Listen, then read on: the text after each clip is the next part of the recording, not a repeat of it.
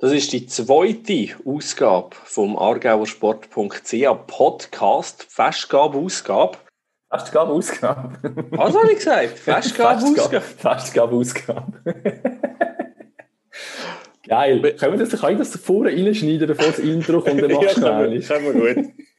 können wir gut. Festgabe-Ausgabe. Ei, ei, ei. Ähm, gut. Das ist noch früh am Morgen. Ja, das ist so. Ich muss vielleicht noch einen zweiten Kaffee auch nachher.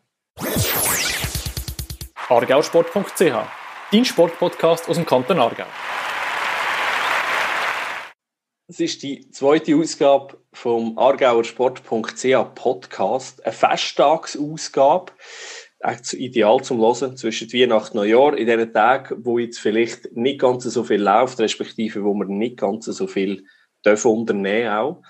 Mit dabei selbstverständlich wieder der Mann, wo alle jeder kennt und mit allen schon 24 Interviews geführt hat, der Fabio Baranzini. Guten Morgen, Fabio. Guten Morgen. Ja, für Festtagsausgabe haben wir uns natürlich etwas überlegt. Wir haben extra einen Podcast in absoluter Überlänge produziert, ähm, was auch dank unserem Gast zustande ist.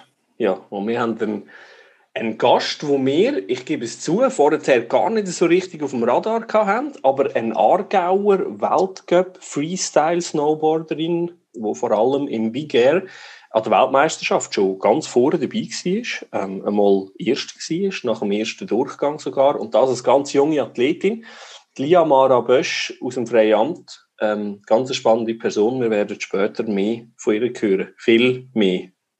Genau. Und sonst möchten wir uns an dieser Stelle noch schnell bedanken für alle Feedbacks, die wir bekommen haben äh, auf unsere erste Folge. Das sind erfreulicherweise sehr, sehr viel gewesen und äh, noch ein erfreulicher die meisten positiv. Von dem her danke vielmals und für all die, die noch weitere Ideen haben und Feedbacks oder Vorschläge für Interviewgäste oder was auch immer, sehr gerne redaktion.argauersport.ch oder auf allen sonstigen Kanälen, wo wir präsent sind. Es sind sowieso wieder viel aktiv im Aargauer Sport tatsächlich. Obwohl ja eigentlich immer noch wenig läuft oder wenig darf und kann gemacht werden. Aber in den sozialen Medien, ähm, es ist Wahnsinn gewesen, all die, die Weihnachtswünsche und Grüße von Vereinen und Sportlern, äh, kreativ, gut, gut dargestellt. Äh, es ist wirklich wieder einiges los gewesen. Was ist dir aufgefallen, Fabio? Äh, sicher noch die Serie vom äh, FC Ara, die sie gemacht haben. Tolle Aktion jetzt da zum Schluss von der Saison. Nicht nur, dass sie sehr, sehr gut gespielt haben äh, in der letzten und viele Siege geholt haben und mittlerweile auf Platz 2 stehen, wenn ich da richtig ähm, mitverfolgt habe, sondern sie haben auch noch eine coole Social-Media-Aktion gemacht, wo sie ähm, die Spieler von der ersten Mannschaft ihre Stammverein besucht haben also dort, wo sie ihre Ausbildung gemacht haben und, und angefangen haben, Fußball zu spielen. Und dann haben sie jeweils ein äh, Originaltrikot vom FC Aarau vorbeigebracht, wo sie jetzt spielen. Habe ich eine coole Aktion gefunden, so auf die Weihnacht hin. Tipptopp. Ja, ich glaube generell, eben, du hast schon angetönt, der FC Aarau auf einem sehr, sehr, sehr guten Weg, nur äh, relativ knapp hinter GC auf Rang 2. Wer weiß, vielleicht dürfen wir nächsten Sommer irgendwann den Aufstieg tatsächlich wieder mal ins Auge fassen. Du hoffst noch, dass wir kein Barrage spielen, oder? ja, das wäre vielleicht gut. Oder nur das Hinspiel wäre vielleicht noch eine Variante. genau.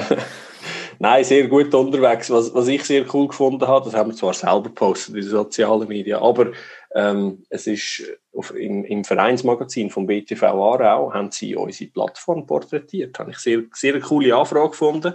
Danke vielmals an dieser Stelle an BTV Aarau. Und ähm, ja, dir ist schon noch etwas aufgefallen, gell? Hast du mir vorher gesagt bei diesem Verein? Genau, der BTV hat noch ein Foto gepostet und zwar ähm, ein Stabhochsprungfoto. Also es ist eine Familie, die Stabhochsprung macht auf dem Bild. Ähm, da habe ich dann mal schnell genauer geschaut, was das, was das mit dem auf sich hat. Und zwar habe ich dann dort herausgefunden, oder ist das ein Artikel gewesen, ich glaube im äh, Tagblatt erschienen ist. Ähm, und zwar ist dort der Dani Zink mit seiner Familie. Und zwar haben die im eigenen Garten, oder respektive, so wie ich es gesehen habe, im Garten von der Großmutter, die gerade nebenan ist, bauen sie eine eigene Stabhochsprunganlage. Die Idee ist glaube im Lockdown entstanden und jetzt wird die effektiv umgesetzt. Und zwar nicht einfach nur so eine, eine handgestrickte Lösung, sondern effektiv eine professionelle Stabhochsprunganlage, wo die Anlaufbahn zwischen den Obstbäumen von der Großmutter steht. Und das sollte jetzt in den Wintermonaten äh, gebaut werden. Ist also eine ziemlich witzige und ausgefallene Aktion. Und vor allem habe ich dann noch, wenn ich das Foto ein bisschen genauer angeschaut habe, festgestellt, dass ich den Dani Zink dieses Jahr tatsächlich kennengelernt habe, per Zufall. Und zwar an einer Hochzeit, die ich fotografiert habe, ist er am gleichen Tisch gehockt wie ich. Und ich habe den dort schon als sehr witzigen Zeitgenoss in Erinnerung. Noch von dem Hochzeit. Und darum passt es eigentlich perfekt, dass die leicht crazy Idee von dieser Stabhochsprunganlage im eigenen Garten von ihm kommt. Ich habe nicht zu viel versprochen. Du kennst all jeden und hast mit allen schon 34 Mal geredet. Ich habe schon gewusst, was ich da sage. Also das ist einfach eine fixe Anlage. Das ist nicht etwas, was sie jetzt für einen Moment machen und dann wieder wegnehmen, wenn sie wieder Sie haben das eben für einen Moment gemacht, im Lockdown. Okay. So ein bisschen behelfsmäßig. Und jetzt haben sie gefunden, hat ja Platz, wäre cool, machen wir richtig. Also sie haben ein Baugesuch eingegeben für das. Von dem gehe ich schon davon aus, dass das ähm, fix soll sein und nicht einfach nur ein bisschen. Coole Aktion. Ja, ihr mal nachfragen, vielleicht könnt ihr euch dann mal ein Foto schicken, wenn es dann definitiv steht. Absolut, ja, man muss sich zu helfen wissen. Coole Geschichte, coole Geschichte. Ja, es ist auch schon dieses Jahr sehr viel gelaufen, bevor wir nachher ins zum Interview kommen mit der Lia Mara Bösch, würden wir gerne noch ein bisschen durch das Jahr streifen, weil wir haben herausgefunden, wo wir unser Jahr ein bisschen rekapituliert haben und ein bisschen geschaut haben, was auch wir auf unserer Plattform gemacht haben, das Jahr, dass es zwar ein Corona-Jahr war, aber dass trotzdem enorm viel ähm, gelaufen ist. Also wir haben selbstverständlich vor dem äh, Lockdown sowieso, ist ja normal gewesen, Rot-Weiß Wettigen zum Beispiel, wo in der Halle im Februar zum Gefühl 200. Mal in Folge bei den Männern und bei den Frauen den Schweizer Meistertitel geholt haben, also sehr erfolgreich unterwegs sind. Ähm, ja, das ist, das ist vorher gewesen, also vor dem Lockdown. Telena Quirici, du hast dich mit ihr noch ein bisschen befasst, sehr, sehr erfolgreich gewesen, respektive sehr ein bewegtes Jahr gehabt, wo man ja im Sportpanorama gesehen hat, vor kurzem.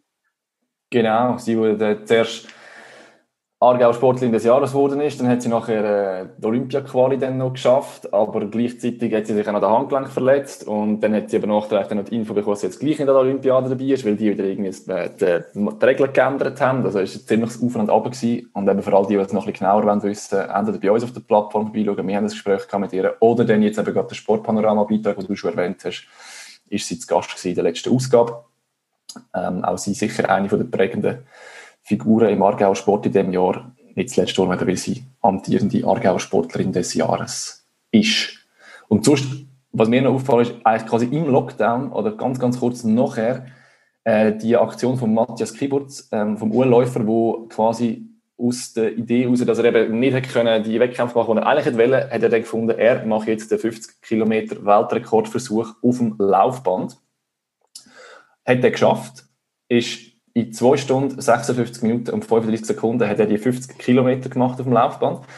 Wenn man das abrechnet, ist das ein Schnitt auf einen Kilometer von 3 Minuten 30. Ich weiß nicht, aber ich schaffe keinen einzigen Kilometer in 3 Minuten 30. Ich hoffe, du bist ein bisschen schneller, dass du einen schaffst, aber ich weiß es nicht. Nein, 3 Minuten 30 ist, ist fern ähm, von meiner Vorstellungskraft. Also. Ah, jetzt bist doch du letztes Mal hast du gross erzählt, du sagst 11 Kilometer joggen, jetzt bist du nicht auf 3,30. Äh, nein, ich muss ein bisschen mehr Zeit einrechnen, aber wenn ich gehe joggen. dann, wirst dann wirst du aber auch nicht 50 Kilometer machen. Äh, das nicht? Äh, nein, nein, also ich, ich habe mal, hab mal zu glorreichen Zeiten mal einen Halbmarathon gemacht, aber ich habe schon dort nicht gewusst, wie, jetzt da, wenn ich mich nur einen Meter weiter soll bewegen, nachdem ich im Ziel war. Nein, ich glaube es nicht. Ich bin wirklich nicht so der Läufer. Ich gebe es zu, ich bin mehr der Ballsportler. Ich würde eben, haben wir mit dem Matthias Kiburz einen hervorragenden Läufer, Absolut, ja den Weltrekord aufgestellt hat. Absolut. Zwei Ballsportler, die auch ähm, im, im Frühling nachher sehr gross rausgekommen sind. Die Handballer generell, da heisst sie Surarau, ähm, wo wir, wo wir letzt, wo, im letzten Podcast mit dem Cheftrainer haben können reden wo im, äh, im August auch den Supercup gewonnen hat, der erste Titel seit 20 Jahren für den Verein, sehr erfolgreich gewesen. Und eben auch im Mai sind der Manuel Zehnder und Dimitra Hess, also zwei Aargauer, also Aargauerin und ein Aargauer selbstverständlich, zu den Newcomer des Jahres 2020 gewählt wurde in dieser Sportart ähm, vom Schweizerischen Handballverband. Also wirklich glorreiche Zukunft für das Aargauer Handball. Sehr gute Arbeit, die da geleistet wird. Selbstverständlich nicht nur in Sur, sondern im ganzen Kanton. Genau, haben wir ja einige Vereine und Hand, richtige Handball-Hochburg im Aargau. Und ja, was haben wir sonst noch? Was ist dir noch aufgefallen, was wir noch an ja, sicher einer, im, im Sportjahr? Sicher einer, der nicht fehlen in einem Aargauer Sportrückblick 2020 ist der Silvan Vicky. Richtig. Der Athlet vom BTV Aarau, ähm, wären wir wieder beim BTV Aarau, wo in dem Jahr ähm, zu den allerschnellsten über 100 und 200 Meter gehört hat in Europa. Also die Schweiz, die jetzt nicht bekannt ist als grosse Sprinthochburg, ähm, haben da doch, also respektive, ja, hat sich in den letzten Jahren auch ein bisschen verändert, aber auch ein Athlet vom BTV Aarau, der da ganz vorne mitmischt, sehr ein erfolgreiches Jahr von Silvan Vicky. Zu erwähnen auch, dass es gar noch nicht so lange her ist, als er am pfeiferischen Drüsen, Drüsenfieber gelitten hat und da offenbar sehr, sehr stark aus dieser Krankheit zurückgekommen ist. Sehr gutes Definitiv. Jahr. Eines der Highlights aus dem Jahr. Ein Highlight jetzt noch Anfang September. Äh, dann muss dein Fußballerherz äh, höher geschlagen haben, als ja. du gesehen hast, wer gespielt hat, wo die Schweiz gegen Deutschland aufgelaufen ist. Ja, drei Aargauer in der Startformation. Ich habe es jetzt nicht recherchiert. Ich weiß jetzt nicht, ob es, äh, ob es schon, schon mal gegeben hat. Aber äh, sicher in der, in der ja, in der, in der kürzeren Vergangenheit eher nicht, aber wir haben tatsächlich gegen Deutschland, also noch gegen, gegen Fußball-Hochburg, oder Grossmacht, wo wir so, zu allem noch einen Unentschieden rausgeholt haben. Mit dem Silvan Wittmer, dem Loris Benito und dem Renato Steffen drei Aargauer in der Startformation. Und der Silvan Wittmer hat dann zudem auch noch gerade das Goal geschossen, und das als Außenverteidiger. Also ein sensationeller Abend für einen Aargauer Fußball. Ähm, ja, generell ein, ein gutes Jahr gewesen, eigentlich für alle drei. Im Speziellen möchte ich schon Renato Steffen erwähnen, der echt eine Leistungsexplosion hat und ähm, bei einem ja, aktuell Champions League-Aspirant in der Bundesliga zu einer absoluten Stammkraft und Leistungsträger gehört. Also sehr coole Geschichte und mit ihm habe ich ja mal reden das Jahr. Wir werden ähm, das Interview, das ich mit ihm dürfen führen selbstverständlich auch noch verlinken dann beim Beitrag zu dem Podcast. Genau, und dann ist der Oktober gekommen. Der Oktober war eigentlich der, der extreme Velo-Monat aus Aargauer Sicht. Jetzt haben wir nämlich gefühlt irgendwie eine Medaille nach der anderen geholt. Das war dann, wo langsam wieder so ein bisschen Grossanlässe stattgefunden haben. Das sind zwar die, wo, wo wir Aargauer äh, sehr, sehr stark waren, sind alles auf Juniorenstufe gewesen, aber wir haben dort zwei Medaillen geholt an der Bahn-Europameisterschaft. Dort hat der Fabio Christen aus Gippingen hat Silbermedaille geholt im Punktefahren und der Fabian Weiss hat im Ausscheidungsrennen Bronze geholt.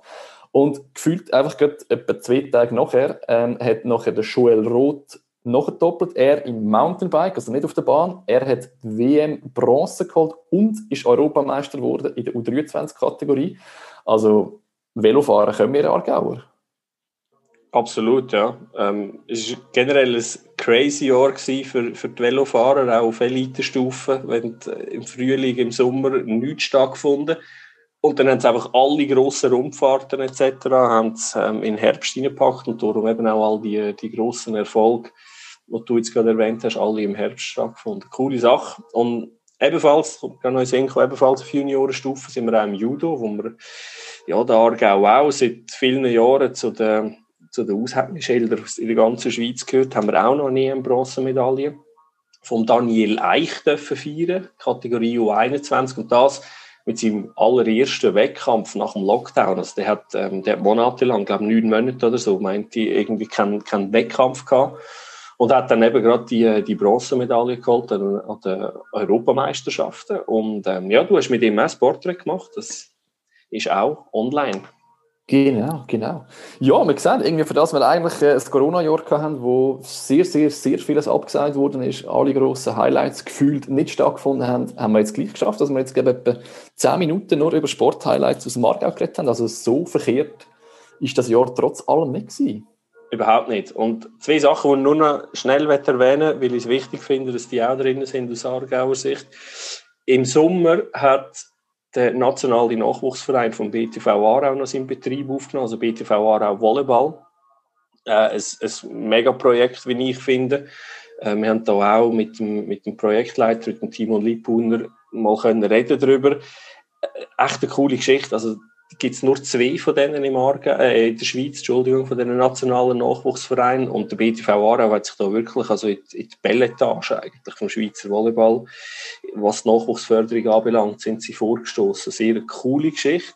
Und was ich auch sehr erwähnenswert finde, es hat da Jahr drei Aargau Topsportanlässe gefunden, äh, gegeben, wo, wo stattgefunden haben, wo sich echt ins Zeug gelegt haben, wahnsinnig viel Zeit investiert haben in Schutzkonzept, das trotzdem in einem kleineren Rahmen oder ohne Zuschauer oder im Fall vom Halbwiederseelauf mit kleineren Kategorien und so hat können stattfinden, finde ich echt wichtig, dass das, dass das erwähnt wird. Und die drei Topsportanlässe sind, ähm, sind übrigens der Halbwiederseelauf, ähm, das IKC Cross Tour in Baden und die dritte war Mountainbike-Rennen in Greniche. Yes, genau.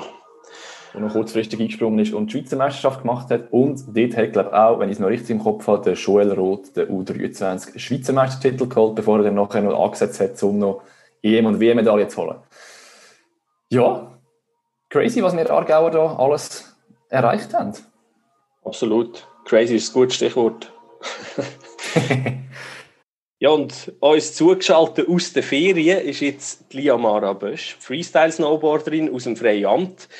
Das ist schön, dass du jetzt Ferien machen kannst, aber eigentlich ist es ja im Winter nicht unbedingt das, was du am liebsten möchtest machen, oder? Du bist verletzt und darum ähm, nicht am Trainieren oder am Wettkampf.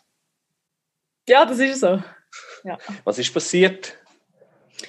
Ja, ich habe eigentlich im Training in Saasfee, das war der Sommer, gewesen, habe ich am 1. Oktober einen äh, neuen Trick gemacht. Also für mich sehr neu. Ich bin die erste Schweizerin, die den gemacht hat auf dem Schnee und auch gestanden hat. Und dann habe ich den einfach nochmal wieder wiederholen, zum dritten Mal in meinem Leben. Einfach, also es war noch ganz frisch. Gewesen. Und habe dann den Sprung gemacht. Der Sprung heißt Back Double Ten und ist ein, äh, eigentlich eine dreifache Rotation um den Körper, aber dabei geht man zweimal über den Kopf.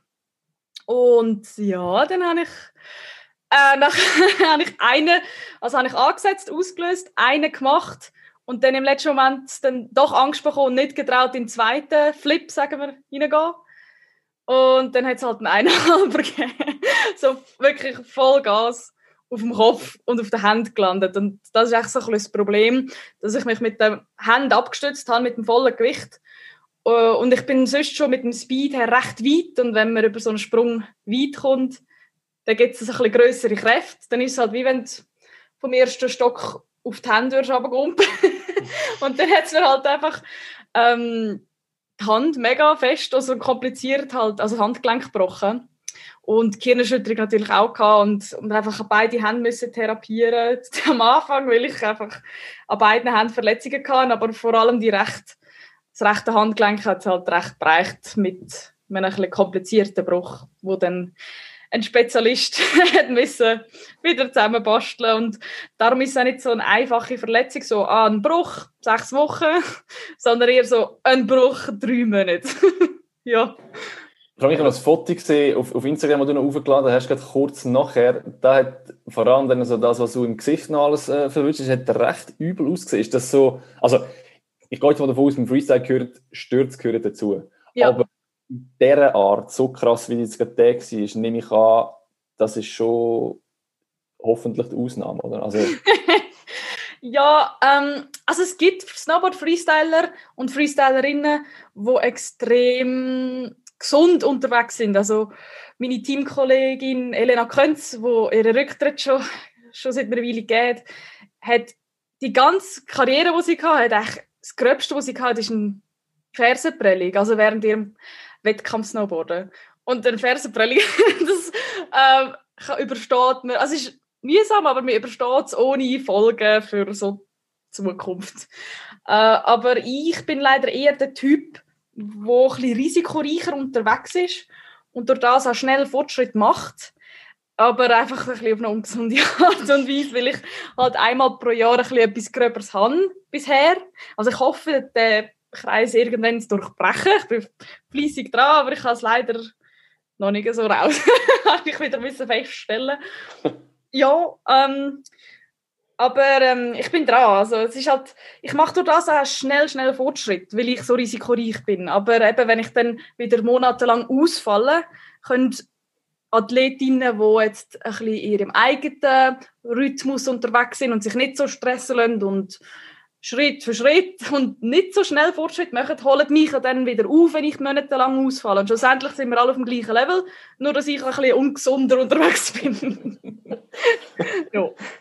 Also, so läuft es eigentlich. Du hast, du hast eigentlich das dass du schnell Fortschritt machst, ist eigentlich fast ein bisschen Voraussetzung, dass es überhaupt noch geklappt hat, oder, mit deiner Karriere. Weil du hast extrem spät erst angefangen. Also ich, ich habe noch immer gelesen, du hast mit 17 müssen googlen, was denn eigentlich Freestyle-Snowboarding überhaupt sagt. Und mit 20 bist du dann aber schon im Weltcup gewesen. Also das ist ja, das ist ja Wahnsinn.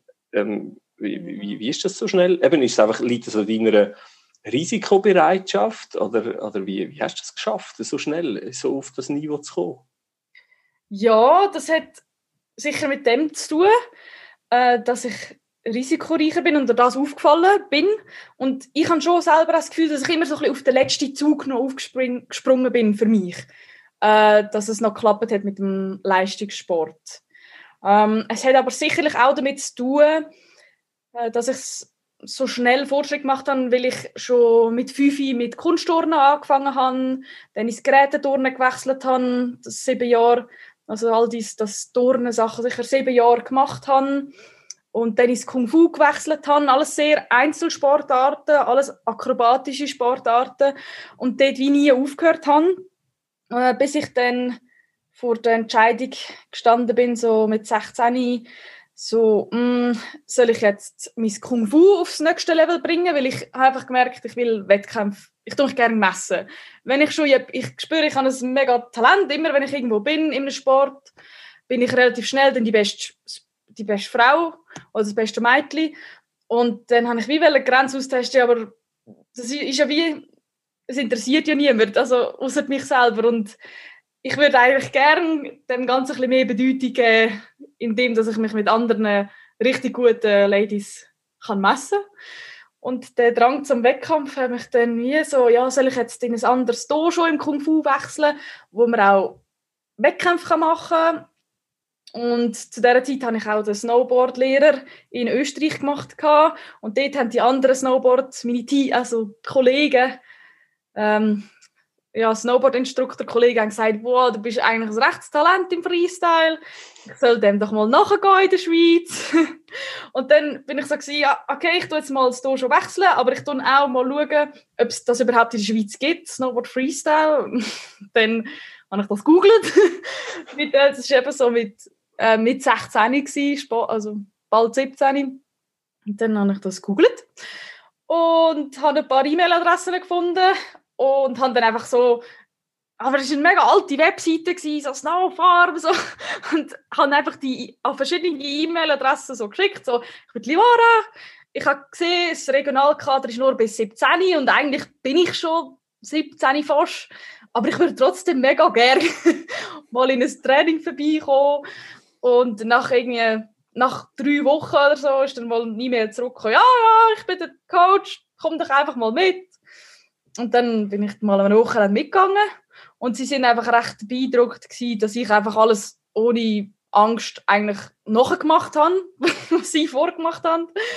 Obwohl es technisch nichts war. Also ich habe noch nichts, wirklich nichts können. Ich kann auf der Piste nicht gut fahren, weil ich bis jetzt nicht so die Schneesportfamilie, so aus dem Aargau. Und Grossfamilie, mega teuer für meine Eltern, zum Skiferien machen. Dann wirklich nur eine Woche im Jahr mit dem ganzen Bagage auf Österreich weil dort haben sie sich als Großfamilie können leisten auch mit so viel Kind.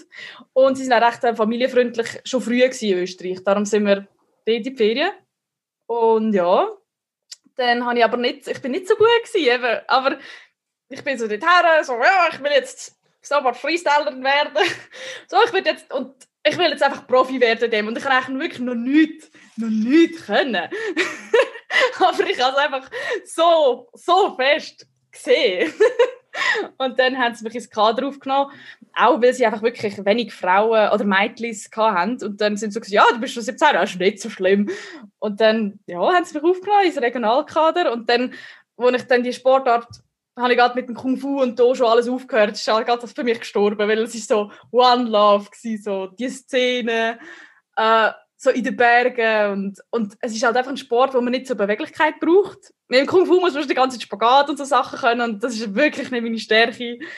Ähm, und ja, und einfach eben, es ist verrissen, es hat mit Mut zu tun und in dem bin ich wirklich stark gewesen.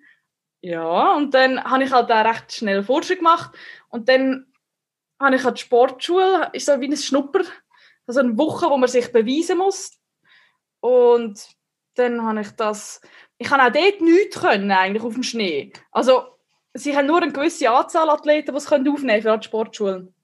Aber sie haben mich dann schlussendlich genommen, weil ich auch auf dem Trampolin und in den akrobatischen Sachen vom Kunstturnen und Geräteturnen her einfach extrem stark bin. Und dann habe ich es gerade noch so geschafft, dass sie mich eigentlich an die Sportschule genommen haben. Und da sind wir eigentlich nur zwei Freestylerinnen damals gewesen. Ja, und dann ist der, habe ich halt müssen Schule wechseln von Wolle, Kanti Wolle. Ja, da bin ich dann eigentlich dann schon langsam gegen 18 gewesen, ähm, an die Sportmittelschule Engelberg. Ja, und dann ja, ist es halt immer weitergegangen, weil dann habe ich ein Gimmi machen, trotzdem Leistungssport. Und dann genau, wo ich so ein aus der Sportschule rausgekommen wäre, und ab dann sollte man so ein in die nationalen Kader arbeiten, weil man verliert ja die Sportschultrainer. Und dann möchte man eigentlich wie ins nächste Team kommen, damit man weiterhin einen Trainer hat und nicht in so ein Loch geht. Also muss man es wie die nationalen Kader schaffen. Und ich habe es dann genau 2015 haben sie mich an Weltmeisterschaften mitgenommen und an meinen ersten Weltcup.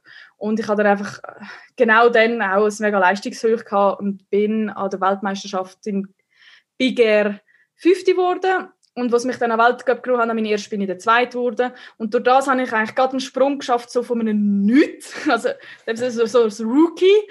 Das ist so eben ein Sportschüler. Noch nicht einmal irgendein nichts nationales Kader, weder A, B oder C. Also, ja, also es gibt verschiedene, ganz kurz, es gibt verschiedene Kader bei Swisski. Das Nationalteam, das A-Team, das B und das C. Und ähm, äh, du hast eigentlich alle von denen übersprungen. Und ich bin eigentlich so ein bisschen Sportschüler. wirklich so, also ich habe so ein bisschen, so ein bisschen C-Kader, aber dort wird man wirklich noch nicht gefördert so von wegen, ähm, dass man von der Sponsoring, wo Swiss Ski hat, profitiert oder ähnliches, sondern es ist, du bist wirklich halt wirklich noch nichts. Ich bin ja noch nicht mitgenommen worden vorher. Ich bin ja so Schweizer Wettkämpfe gefahren. Und dann haben sie mich eben an die Weltmeisterschaft mitgenommen und dann ist es halt wirklich gerade ins Nationalteam gegangen. Also ich habe schon recht viel Team übersprungen. also ich habe, und dann gerade so gerade das Auto halt bekommen für ein Jahr, so äh, Swisscom-Abo, so richtig so und halt auch gerade noch neue Coaches, also halt dann, ich habe schon Coaches auch behalten, aber dann schon auch die nationalen ähm, Coaches dann bekommen, also mit dem neuen Team eigentlich dann trainiert, mit dem Nationalteam. Ja, so ist es echt gegangen. Und eben, weil ich eigentlich so risikoreich war, haben sie mein Talent eigentlich entdeckt. Weil Wo? sie sind so gewesen, ah, eine Frau, die sich schmeißt, sei bei dem einfach so ein bisschen riskiert. Ja, ja, das kann man brauchen, es gibt nicht so viel. Und dann, dann ist es immer so weitergegangen. Und dann in der Sportschule auch, ah, sie kann eigentlich nicht so viel, aber sie hat uh, Mut, okay, komm, nehmen wir. Ähm, und eben, weil es halt auch wenig Frauen hatte zu dieser Zeit. Also jetzt wird es besser langsam, wenn ich so den Nachwuchs beobachte an den Sportschulen und so, dass es immer ein bisschen Mädchen hat, aber dort, eben, es war das Zweite. Gewesen. Woher kommt, das, woher kommt das bei dir, dass du den Mut hast oder die Risikobereitschaft? Ich meine, das ist ja nicht etwas, wo, wo, man irgendwie antrainieren kann oder so, habe ich jetzt mindestens das Gefühl. Wie, woher kommt das bei dir? Hm, also vielleicht ist es genetische Frage. also, ich, ähm, also ich bin die zweitälteste von einer Großfamilie. Ich weiß nicht, ob das ähm, Einfluss hat auf... Äh, also nicht alle von meinen Geschwistern sind so risikobereit sondern da haben wir eine rechte Streuung. Ähm, also von dem her, ich habe es wahrscheinlich schon im Blut, aber nicht alle bekommen es. Oder vielleicht habe ich auch in der Rolle von der zweitältesten ähm, das wieder übernommen, also die mutig zu sein, so ein. Es ist schwierig zu sagen. Ich habe einfach nie Mühe mit dem gehabt. Ich habe schlussendlich dann, ich muss eher lernen, vorsichtiger zu sein. Oder ich habe dann mit den Verletzungen dann auch müssen, das, das hinterlässt ja schon Spuren. Und habe dann müssen Anpassungen und bin jetzt inzwischen viel ein vorsichtiger, vorsichtigerer Fahrer eigentlich wurde durch die Verletzungen. Aber ich habe von der ganz anderen Seite angefangen, also kein Respekt, keine Angst und wenn ich ich habe mal im Training so eine kleine Anekdote an der Sportschule im Training habe ich bei einem so Kondi-Training mir eine Fersenprellung geholt, weil ich einfach von einem weiten, so, wo man hat müssen, so weit wie möglich springen, bin ich mit dem Fersen voraus auf einen harten Hallenboden und nicht so gute Turnschuhe. Ähm, bin ich aufgesetzt und dann habe ich mir wirklich eine Fersenprellung geholt, es hat wirklich weh Mein Coach ist, ähm, der eine Coach von der Sportschule ist dabei gewesen, hat das gesehen und dann ähm, habe ich aber wirklich so noch den Eindruck gehabt, ganz früher so, ja, im Snowboard ist man einfach cool, man ist hart, man zeigt nicht Schmerzen und wenn man etwas hat, tut man das einfach abschlucken. Ich wirklich so mega, so die völlig falsche Einstellung gehabt. Aber es ist halt so cool gewesen in dieser Szene, dass ich wieder den Eindruck hatte und das Gefühl hatte, ich kann das, einfach den Schmerz abschlucken. Und nachher ist dann das Wochenende drauf dann gerade so Schneetraining gewesen, in Saas-Fee. Dann bin ich dort hier immer noch mit der Fersenprellung und habe einfach, habe einfach trainiert, trainiert, aber ich habe einfach nicht so natürlich an mein Limit können. Es hat so weh da, wenn ich einfach abgesetzt bin und bin dann so langsam zum Coach, also gesagt, er hat so gesagt, ja, du fährst ja gar nicht so gut. Ich so, ja, ich kann eben eigentlich ein bisschen ein Fersenprellung, es tut recht weh, aber ich gebe mein Bestes. Und nachher hat er wie einen Hammer zugeschlagen. Also, was fällt dir eigentlich ein, mit einer Fersenprellung ins Training zu kommen? Das muss man ausheilen lassen. Wenn du jetzt einfach weiter trainierst, tust du es einfach lang ziehen. Dann gibt es irgendetwas Chronisches daraus. Einfach so fest eins auf den Deckel bekommen. Ich bin so aus der Wolke gefallen. Ich habe das Gefühl, ich weiss, wie der Laden läuft. Ich bin jetzt einfach, äh. Aber effektiv nicht so gewesen. ja, ja, und dann ist es dann auch relativ lang gegangen, bis die Fersenbrille geheilt ist. Aber ähm, ja, meine erste Lektion im sich selber und seinen Schmerz und Verletzungen respektieren. Ja, was ich jetzt gerade sehr gut wieder am Üben bin, jetzt gerade in meiner Situation. Bist, wie gut bist du mittlerweile schon in dem, im Geduld haben? Weil du hast ja gleich, das ist eine rechte Liste, du hast es ja selber gesagt, oder Verletzungen, die wo, wo sich bei dir mittlerweile angesammelt haben. Wie, wie gut bist du in dem und wie was ich mir immer noch schwierig vorstelle, ist so ein zurückkommen. Also, weil es hängt ja schon auch relativ viel damit zusammen, dass du Selbstvertrauen hast und, und die Sprünge dann kannst machen und gleich keine Angst hast, aber wenn du von Verletzung zurückkommst, stelle ich mir das noch schwierig vor, dann gerade sofort wieder Vollgas zu mit, der, mit deren Überzeugung, die es auch braucht. Also wie, wie machst du das? Also wie, wie gehst du so Sachen an? Ja, das ist ein tiefes Thema, wo mich natürlich sehr beschäftigt hat den letzten Jahren. Jedes Jahr einiges für ein paar Monate.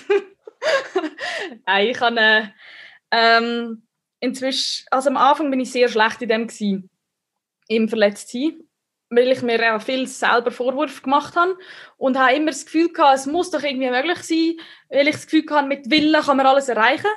Aber wenn man sich verletzt hat, so entfernt man sich von seinem Ziel, nämlich besser zu werden im, Snowboarden, wie es jetzt bei mir das Ziel war. Und du kannst effektiv nichts dagegen machen. Oder wenn du etwas dagegen machst, verschlimmerst die Situation nur. Also musst du es einfach aushalten. Ähm, egal wie groß dein Wille ist. Und mein Wille ist recht groß. Und da hat mir eigentlich fast ein bisschen weh gemacht so in der Seele. Vor, vor allem in den ersten Verletzungen. Das ist dann, ich bin extrem unglücklich zu dieser Zeit. Äh, weil es, ich habe mega viel brüllt. Ich einfach so das Gefühl gehabt, ich möchte das so fest es ist so, das ist mein, mein Sinn vom Leben. Aber dann bist du an der Krücke oder hast gerne eine Schütterung oder etwas und niemand, oder irgendeine Überlastung oder eine Entzündung irgendetwas und du kannst einfach nicht und musst einfach warten und weißt nicht mal, wenn das es wird wieder gut sein. Ja, ich habe mega gelitten in den ersten Verletzungen. Aber wo sich dann das Spiel ja jedes Jahr so angefangen hat wiederholen, habe ich mich natürlich auch in dem verbessert. Schlussendlich ist es ja wie kann man in dem auch gut sein, im Verletztsein, so wie man in einer Sportart kann gut sein. Man muss dann halt einfach sich langsam kennenlernen in dieser Situation. Und mit der Erfahrung weiß man dann auch, welche Gedanken das etwas bringen und was nicht.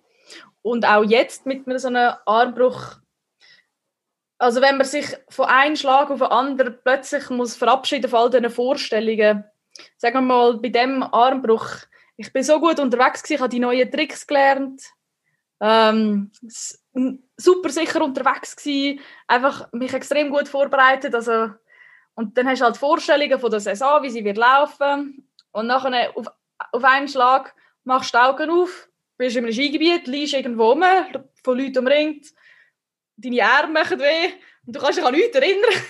Helikopter kommt und so, wow, was läuft? Du bist so wirklich ein bisschen so, äh, der erste Moment ist halt so, ja, in dem Fall ist jetzt alles, all deine Pläne sind jetzt gestorben. jetzt wird ein ganz anderer Plan und das macht im ersten Moment so weh. Ich bin am Anfang ich bin dann dort auf dem Berg gewesen, wo ich irgendwann wieder zu Bewusstsein gekommen bin, so ich bin so enttäuscht von, also, also meine Teamkollegen haben mir erklärt, ja, du hast einen Back Double Ten aufgemacht, also abgebrochen. Und ich so, fast nicht, ich habe fast nicht geglaubt, dass sie gesagt also ich bin so enttäuscht von mir, meine Teamkollegen, meine lieben Teamkollegen, ich bin so enttäuscht von mir, ich habe mich so gut auf den Moment vorbereitet. Ja, und dann, ja, tut sich halt, sich all deine Pläne sich in Luft auflösen und deine Vorstellungen von der Saison und auch, dies, auch wenn man sich verletzt, wenn man wieder einsteigt, hat man nicht das Gleiche, man kann nicht einfach weiterfahren, als wäre nichts gewesen, sondern man macht einen Rückschritt, all die Monate, wo man nicht snowboarden kann. Und das ist auch das Gefährliche bei Verletzungen, dass man nicht nur eine große Verletzung hat, sondern gerade in eine Verletzungsspirale äh, so ein bisschen geraten, dass man sich gerade wieder verletzt und wieder verletzt, dass man es fast nicht zurückschafft. Das habe ich auch mal gehabt. das ist dann, ich nehme an, das hat zu tun mit viel Druck und eben großem Willen und dann grö gröbere Verletzung und dass man dann die falsche Vorstellung hat, so, jetzt bin ich wieder gesund, jetzt muss ich schnell ran und dann kann ich es noch schaffen und schlussendlich tut man dann wie nicht einkalkulieren, dass man ja extrem viel Feingefühl verloren hat, so für Kanten vom Brett und akrobatische Sachen. Ja, das ist eigentlich so ein das Schwierige daran, dass man dann extrem vorsichtig, obwohl man sich gut fühlt, muss man am Anfang richtig vorsichtig und sich Zeit lassen. Viel gibt man sich halt nicht so die Zeit. Aber inzwischen bin ich ein ziemlich geduldiger, ein geduldige Verletzte geworden, habe ich jetzt das Gefühl. Es gibt schon ab und zu, wenn ich wieder traurig bin, so wie so tief an einzelnen Tagen, aber es sind nicht mehr so viel. Jetzt für die drei Monate habe ich vielleicht so drei so Tiefphasen gehabt, wo man sich dann aber wieder erholt, sind so wie, äh, wenn man sich verschnupft oder so ein bisschen, es ist einfach mental, wenn man kurz krank wird, sozusagen, so, ist man, hat man kurz drei Tage ein gebrochenes Herz und dann geht es wieder. also, ah, ja. Und schlussendlich ist dann so, dass so außerordentliche Situationen werden dann irgendwann einfach wieder normal. Also man gewöhnt sich dann einfach an das, was so außergewöhnlich ist, dass man nicht mehr am Snowboarden ist und nur Gym-Sachen machen kann, also ins Fitness geht. Das wird dann plötzlich irgendwann Alltag und irgendwann normal und schlussendlich ist man dann gleich happy, wie wenn man noch am Snowboarden wäre, weil ja, wenn man so drei Monate, also der erste Monat ist schon Ausnahmezustand und man ist außerordentlich traurig, aber schlussendlich pendelt man sich auch wieder beim natürlichen Happy sein ein. Und das, was abnormal war, wird normal, weil schlussendlich haben wir sich auch damit abgefunden, dass, was die neue Situation ist mit der Zeit. Was, spielt, was spielt Familie für eine Rolle in so einem Moment? Oder, oder generell das Umfeld? Oder man muss vielleicht noch sagen, du hast schon du, du bist aus einer Großfamilie, also du hast fünf Geschwister. Mhm. Ähm, ihr sind auf einem Hof aufgewachsen, ähm, in, einem, in einem kleinen Dörfli im, im Freiamt, mit einem Haufen Tieren und inzwischen hat es, glaube ich, noch sieben, ähm, ähm, muss man schnell den Begriff sagen, es hat noch sieben andere Kinder, glaube ich, auf dem Hof. Ah, oder? Also, ja, genau, Pfleckkind, ja, nach dem Begriff habe ich gesucht. Also es ist ein extremes, ähm, extrem grosse Familie, extrem grosses Umfeld. Wie, wie wichtig ist das eben in so einem Moment und wie hat dich das auch prägt, jetzt einmal ausgenommen von der Risikobereitschaft, sondern wie, hat dich das prägt für dein Leben? Ähm, wir entwickeln mit so vielen Geschwistern und auch eben meine Eltern sind ja ähm, Leiter von einer sozialpädagogischen Großfamilie. Das bedeutet, dass sie Kinder aber auch Erwachsene mit ihren Problemen, ähm, wie ihr in die Familie aufnehmen und dann die über eine gewisse Zeit lang begleitet. Da gibt es Leute, die weniger lang bei uns sind, aber auch Kinder, die von, von seit wenigen Monaten bis Erwachsenenalter bei uns sind. Gibt es eigentlich alles, ganze Bandbreite. Und eben meine fünf Geschwister daneben dran, die einfach, also nicht Pflegekind, sondern einfach ähm, ja, einfach von der Family her, äh, bei meiner Reise dabei sind. Und ja, prägt, also es ist mega. Also ich glaube schon, dass ich Sozialkompetenzen entwickelt habe und ein, feines, so ein, ein feineres Gespür für Menschen, aber auch für Menschen, die Probleme haben, die so ein bisschen viel, zum Beispiel sehr aufmerksamkeitsbedürftig sind Und, ähm, und wie ich das dann handle. Also, ja, das ist wirklich, ähm, ja, ich denke wirklich Sozialkompetenz, aber auch, es war eben ein grosser Hof, gewesen. ich habe relativ früh viel ähm, Tiere bekommen, um darauf zu schauen, also einen Taubenschlag, ich hatte eine Hundezucht, gehabt, ähm, ich hatte ein Pferd, gehabt, eigentlich, also ein Fohlen, das ich dann zu ausgebildet habe und zugeritten also ich habe einfach recht viel ähm, Verantwortung schon früh gehabt. Und Snowboarden ist dann wie für mich selber so ein bisschen und ich habe auch meine Geschwister, am Anfang haben meine Eltern so ein bisschen meine Geschwister damit geschickt und dachte, ja, die können sicher auch snowboarden, meine kleinen Schwestern und ich habe mich dann schlussendlich recht fest dagegen gewehrt oder sie wie von mir weggestoßen, weil ich das für mich allein haben wollte. Also ich bin so ein bisschen bitchig geworden meine, Schwester, meine Schwester so, nein, nein, so, ah, du kannst ja nichts, ich muss, du musst, es ist halt wie so ein kleiner Schatten, wenn du auf den Zug gehst, all die Snowboardcamps, es ist immer so ein kleiner Schatten dabei wo, wo sein Snowboard verhängt, wo seine Goggle verliert und du musst immer drauf schauen und ich habe einfach auf das keine Lust mehr gehabt. Und dann habe ich immer so habe mit denen nichts geredet und bin eine richtig böse große Schwester gewesen, bis sie aufgehört hat. Aber es ist ihnen eh nicht gleich. Also schlussendlich sind sie alle so, ah ja, es ist eigentlich eh nicht so mega ihres Ding gewesen. Es ist halt schon recht leistungsorientiert, äh, ein Leistungssport natürlich. Ich habe gleich ein, ein, Video gesehen auf Instagram von dir, wo du, glaube ähm, und ich weiß nicht, ob es eine Schwester, glaube, es war eine Schwester war, wo, wo bei euch daheim, wo es ein bisschen Schnee hat, wo sie auf dem, auf dem, auf dem Brett war, wo du, wo du nicht dabei warst. Das heisst, du bist mittlerweile nicht ganz so fies, wenn sie auch noch auf ein Brett stehen. Nein, schlussendlich tun jetzt auch fast alle, also Snowboarden tun fast alle von meinen Geschwistern. Eigentlich alle, ja. und ähm, nein, und ich habe mega Freude, ihnen jetzt Sachen beizubringen und äh, Sachen zu zeigen. Also wirklich, das ist jetzt für mich mega erfüllend. Es ist einfach zu der Zeit, wo ich eben noch so jung war und die eine, einmalige Gelegenheit bekommen habe. Und dann habe ich es einfach ja nicht versauen und ich einfach so gut in diesem Sport sein ja, dort, dort ist wie noch etwas anderes gewesen. Dort ist es auch darum gegangen, dass ich irgendwie eben in dieser Szene überlebe und mir selber einen Namen machen kann und eben an die Sportschule komme. Ähm, und das ist alles immer so auf der letzten Zacke gewesen, weil ich eben schon so alt bin und das im letzten Moment, eigentlich im letzten Jahr, wo man noch könnte, habe ich dann gerade noch bin ich gerade noch ins Kader und dann gerade im letzten Moment habe ich noch die Sportschule geschafft und dann gerade noch ins Team, also immer so auf der allerletzten Zack.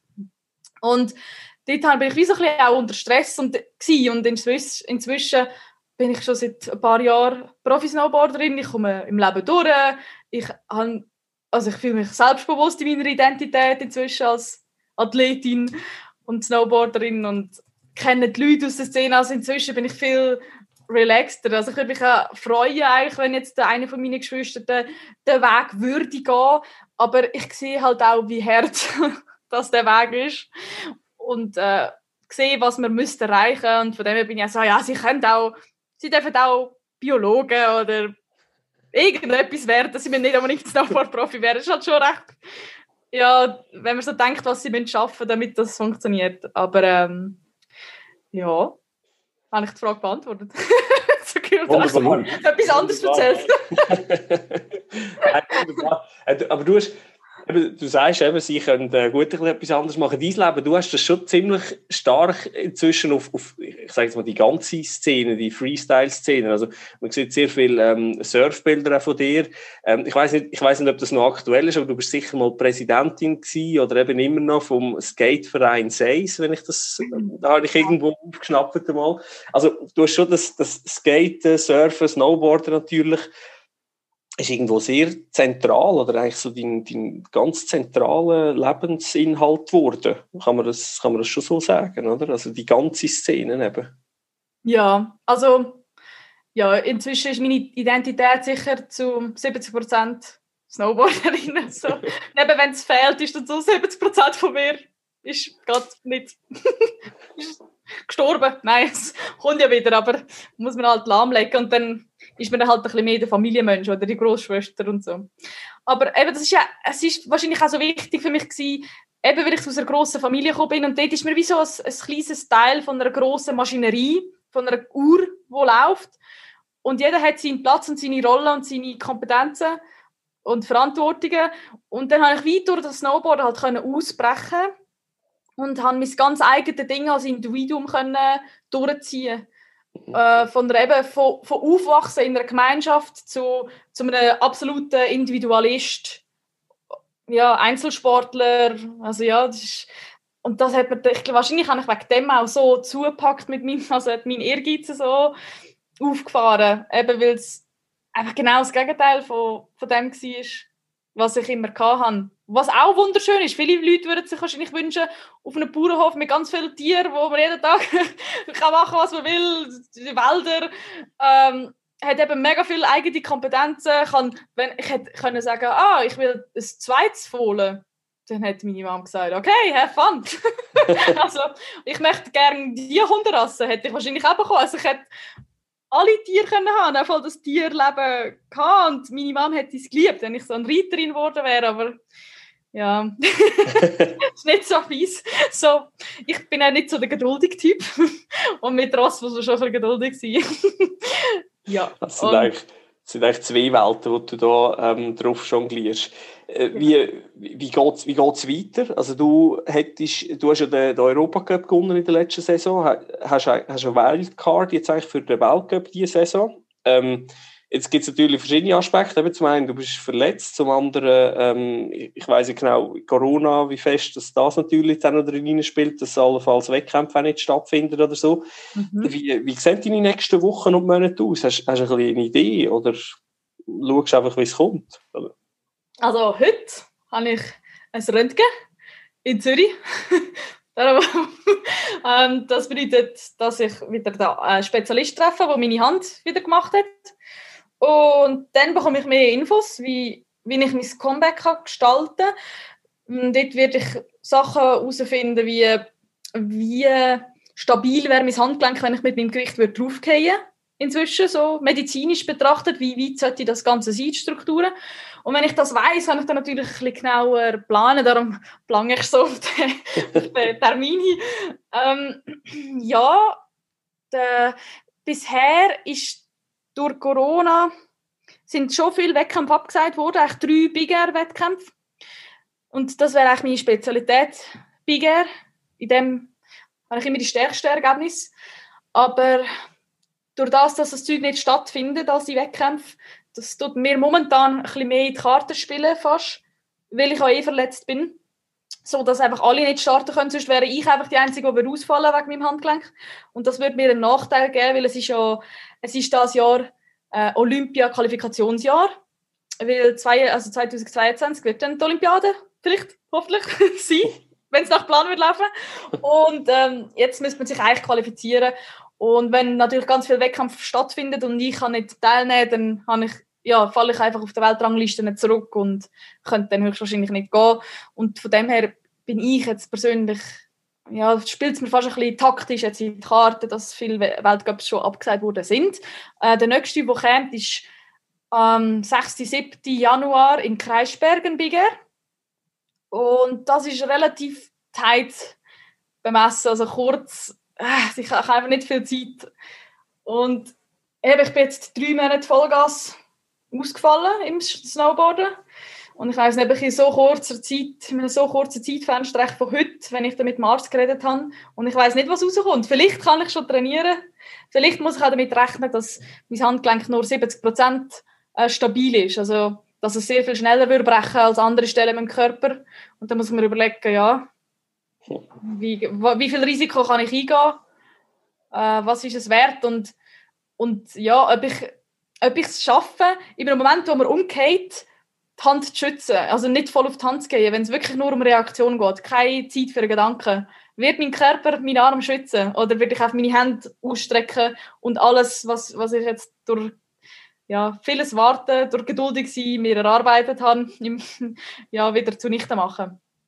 Darum würde ich das mit um. Es ist schwierig. Muss ich dann unbedingt abschätzen, wenn ich mehr Informationen habe. Darum, äh, ja, schlussendlich wäre es eben wichtig, dass ich viel Wettkämpfe würde mitfahren damit ich mich für die Olympiade könnte qualifizieren Und also die Weltmeisterschaft wäre eigentlich das Jahr auch in China, ist aber schon abgesagt worden. Es sind eigentlich ja, es sind schon drei, ah, drei Weltcup wo jetzt gewesen wären über den Dezember, November hinweg, sind abgesagt worden. Die Weltmeisterschaft auch schon. Im Sommer wäre auch ein Weltcup in Australien, also in Neuseeland gewesen, aber dort haben wir gar nicht hin können. Von dem her ist es auch abgesagt worden. Also bei uns hat eigentlich noch, noch nichts wirklich stattgefunden seit Corona. Also wirklich kein großer Wettkampf. Im Skiweltcup finden ja Sachen statt, also möglich wäre es ja dann eigentlich schon. Und vielleicht wird Kreisberg dann der erste Event, wo dann effektiv stattfindet. Ich bin gespannt, ich weiß es auch noch nicht. Aber es ist ja eben 6. 7. Januar, das ist schon sehr bald. Von dem her, wenn bis jetzt noch kein Absack gekommen ist, eigentlich schon, könnte es gut sein, dass es stattfindet. Und ähm, stattdessen haben sie jetzt in der Schweiz einfach äh, die Schweizer Meisterschaften noch geholt. Jetzt, jetzt wäre eigentlich so ein bisschen Welt, Weltcup gewesen. Jetzt ist alles abgesagt. Dann haben die Schweizer einfach gesagt, so, okay, dann machen wir einfach die Schweizer Meisterschaften, die im April gewesen wären. Ähm, also im Frühling schon abgesagt worden sind wegen Corona. Die holen wir doch jetzt einfach jetzt noch. Und jetzt haben sie die Schweizer Meisterschaften gemacht, genau. Heute sind sie dran, gestern auch schon, vorgestern. Ja, und jetzt sind sie jetzt ein bisschen. Also es ist, es ist nicht nur die Schweizer Meisterschaft, sondern auch gerade ein Europacup. Da können wir alle mitfahren. Und dann werden einfach die Schweizer Fahrer schlussendlich rausgenommen. Und dann äh, sieht man einfach, also wenn nur die Schweizer würden gewertet werden, und das ist dann auch die Schweizer Meisterschaft, obwohl auch gerade eine Neuseeländerin oder, oder eine Australierin oder eine Belgierin oder so mitfährt. Ja, können alle mitmachen. Okay. Ja, ein Haufen Fragezeichen in den nächsten paar Stunden sogar, Stunden, Tage, Wochen. Ja. Ähm, äh, wir wünschen dir einfach, einfach das Beste. Also, dass zum, sicher mal das Verletzung jetzt, äh, das ist sicher mal das Wichtigste, so schnell wie möglich äh, gut verheilt. Äh, viel Erfolg für die äh, kurz-, mittel- und langfristigen Ziele, wäre cool. Ähm, ja, Peking ist noch ein bisschen mehr als ein Jahr weg, so viel ist es eigentlich nicht mehr. Es klingt 22 klingt immer so weit weg, aber es ist es, ist eben eigentlich gar nicht mehr. Äh, viel Erfolg, wäre wär cool, wenn man dich dort würde sehen, wenn das alles klappt. Und ähm, ja, natürlich bleib gesund oder wirb gesund und bleib dann gesund. Und, und danke vielmals, dass du Zeit genommen hast für das Gespräch. Danke, dass du mich angefragt hast. Es ist, äh, war mir eine Ehre. Uns auch. Uns ist es auch eine Ehre Es ist immer spannend, so Persönlichkeiten aus dem Aargauer Sport kennenzulernen und ihre vielen spannenden Geschichten mit auf den Weg zu bekommen. Wirklich interessant, was sie in ihrem jungen Leben schon alles erlebt hat und ähm, auch wie sie reflektiert daherkommt. Wirklich sehr, sehr, sehr spannend. Genau. Und wir haben endlich jemanden gefunden, der noch mehr redet als mehr. Und das finde ich äh, hervorragend, vor allem wenn dann in einem Podcast. Von dem her super gewesen. Und ich habe mit ihr nochmal Kontakt gehabt. Wir haben das Gespräch mit ihr am 23. Dezember aufgezeichnet gehabt, also kurz vor Weihnachten. Und sie hat an dem Tag noch, wie sie es gesagt hat im Gespräch, den Arzttermin gehabt. Und ich habe bei ihr schnell nachgefragt, wie es rausgekommen ist. Und das werde ich euch natürlich nicht vorenthalten, vor allem darum nicht, weil es gibt positive News. Sie hat grünes Licht bekommen vom Arzt. Ihr Handgelenk hebt wieder. Sie dürfen wieder aufs Brett und sie hat angekündigt, dass sie bereits Mitte Januar die ersten Wettkämpfe bestreiten Aber sie hat angemerkt, sie werde das in den nächsten Monaten sehr, sehr vorsichtig angehen. Sie hat also, wie sie es gesagt hat, ihre Erfahrungen und ihre Lehren gezogen aus der Vergangenheit und wir wünschen ihr alles Gute für ihr Comeback. Absolut. Und wir hoffen, sie halten sich daran, dass sie ein bisschen vorsichtiger unterwegs ist. Ja, wunderbar. Wir danken euch vielmals für eure Treue im Jahr 2020. Wir freuen uns auf viele coole, spannende Geschichten aus dem Aargauer Sport im 2021. Wir bleiben dran und freuen uns sehr darauf. Wir danken euch vielmals fürs Zuhören. Eine gute Zeit, einen guten Rutsch. Danke vielmals. Bis nächstes Jahr. argausport.ch Dein Sportpodcast aus dem Kanton Aargau.